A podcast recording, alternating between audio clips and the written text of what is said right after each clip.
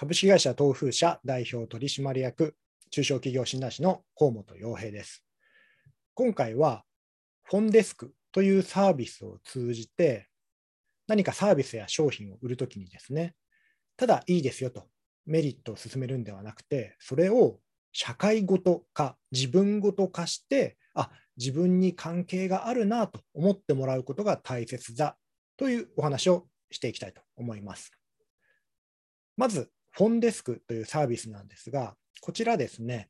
簡単に言うと電話の代行ですね。電話の取り次ぎの代行です。自社にかかってきた電話を代わりに受けてもらって、その内容をチャットなどで知らせてもらうというサービスなんですね。で、こちら、その電話で、売り込み電話などで手を止めたくないという IT 企業などに非常に人気のサービスなんですけれども、この電話代行サービス、いいですよ。うちの電話代行サービス、ぜひ使ってください。というふうに宣伝するのももちろん大事なんですが、それだけですと、ああ、いい電話代行サービスないかなとか、電話を代わりに受けてくれる人がいたら楽だなとかですね、迷惑電話、営業電話が面倒だなっていう人には刺さるんですけれども、それ以外の人にはなかなか刺さらないわけですね。で、どうしたかというと、このフォンデスクの会社はですね、新聞広告を出して、テルハラをなくそうという広告を出したんですね。このテルハラのテルは、電話のテル、TEL のテルですね。それにハラスメントのハラをつけて、テルハラという言葉を作ったんですけれども、つまりですね、今、電話に、電話を取ることに慣れてない新入社員とか若手の人とかが多いと。そうですよね、携帯電話なんかが普及してきて、不特定多数からの電話を受けるっていう経験があんまりない人が多いわけですよね。でそういう人たちにとっては、電話を受けるっていうのが普通になっていると。で昔はとりあえず電話を受けて、それで取引先の名前を覚えましょうとか、誰がどんな仕事をしているか覚えましょうっていう風潮があったんですけれども、今はダイレクトにチャットなチャットやメールなどでつながることが多いので、まあ、そもそも、電話で社内の業務を覚えるとかいうこともあまりないと。でも慣習的に若手は、そういうとりあえずで電話取っとけみたいなことをさせられて、苦痛に感じていますよと。あなたの会社でも無意識のうちにテルハラをしていませんかっていうような広告を出したんですね。そのサービスそのものの宣伝ではなく。でそうすると非常に反響が多くてですね、あ、確かに電話取るのって嫌だよねとか、私も嫌でした。嫌ですとかですね。あるいは逆に、いや、それが新人の仕事なのに、それがテレテルハラだなんておかしいだろうみたいないろいろ議論を巻き起こしたんですね。で、プラスマイナスはともかくとして、そうやってテルハラという言葉自体が非常に話題になって、いろいろ取材や問い合わせも増えたんだそうです。でそうすることによって、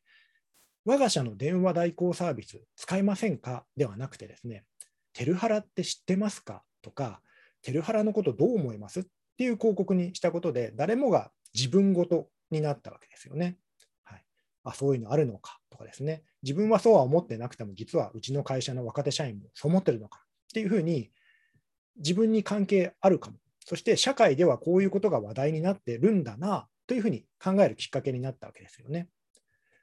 我が社の電話サービス使いませんか？ではなくて、テルハラ知っていますか？っていうような自分ごと、そして社会ごとにすることによって周りを巻き込むことができたわけですよね。で、それによって、今までとは違うような取引先からも引き合いが来るようになったというふうに言われています。こんなふうにですね、つい宣伝などはですね、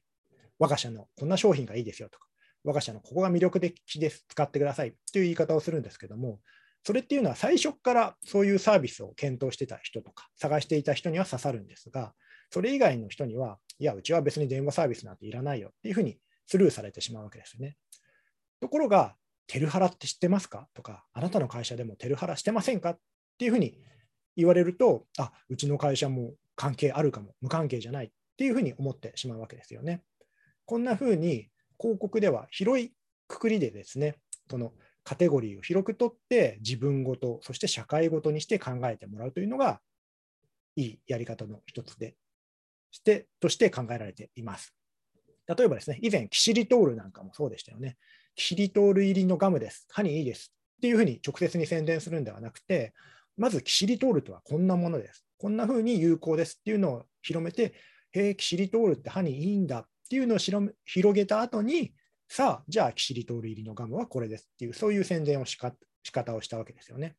いきなり宣伝、売り込みをするんではなくて、こんな社会問題があります。これは、これはあなたにも関係ありますというふうに提言することによって、あ、私にも関係あるんだなというふうに思ってもらう。このポイントが大事ですね。つい売り込みをしてしまいがちになりますが、それをもっと大きく捉えてですね、みんなが自分のこととして考えるような自分ごと、社会ごとにするにはどうすればいいか。そんなふうに考えてみてはいかがでしょうか。東風社代表取締役中小企業診断士の河本洋平でした。また次回もお楽しみに。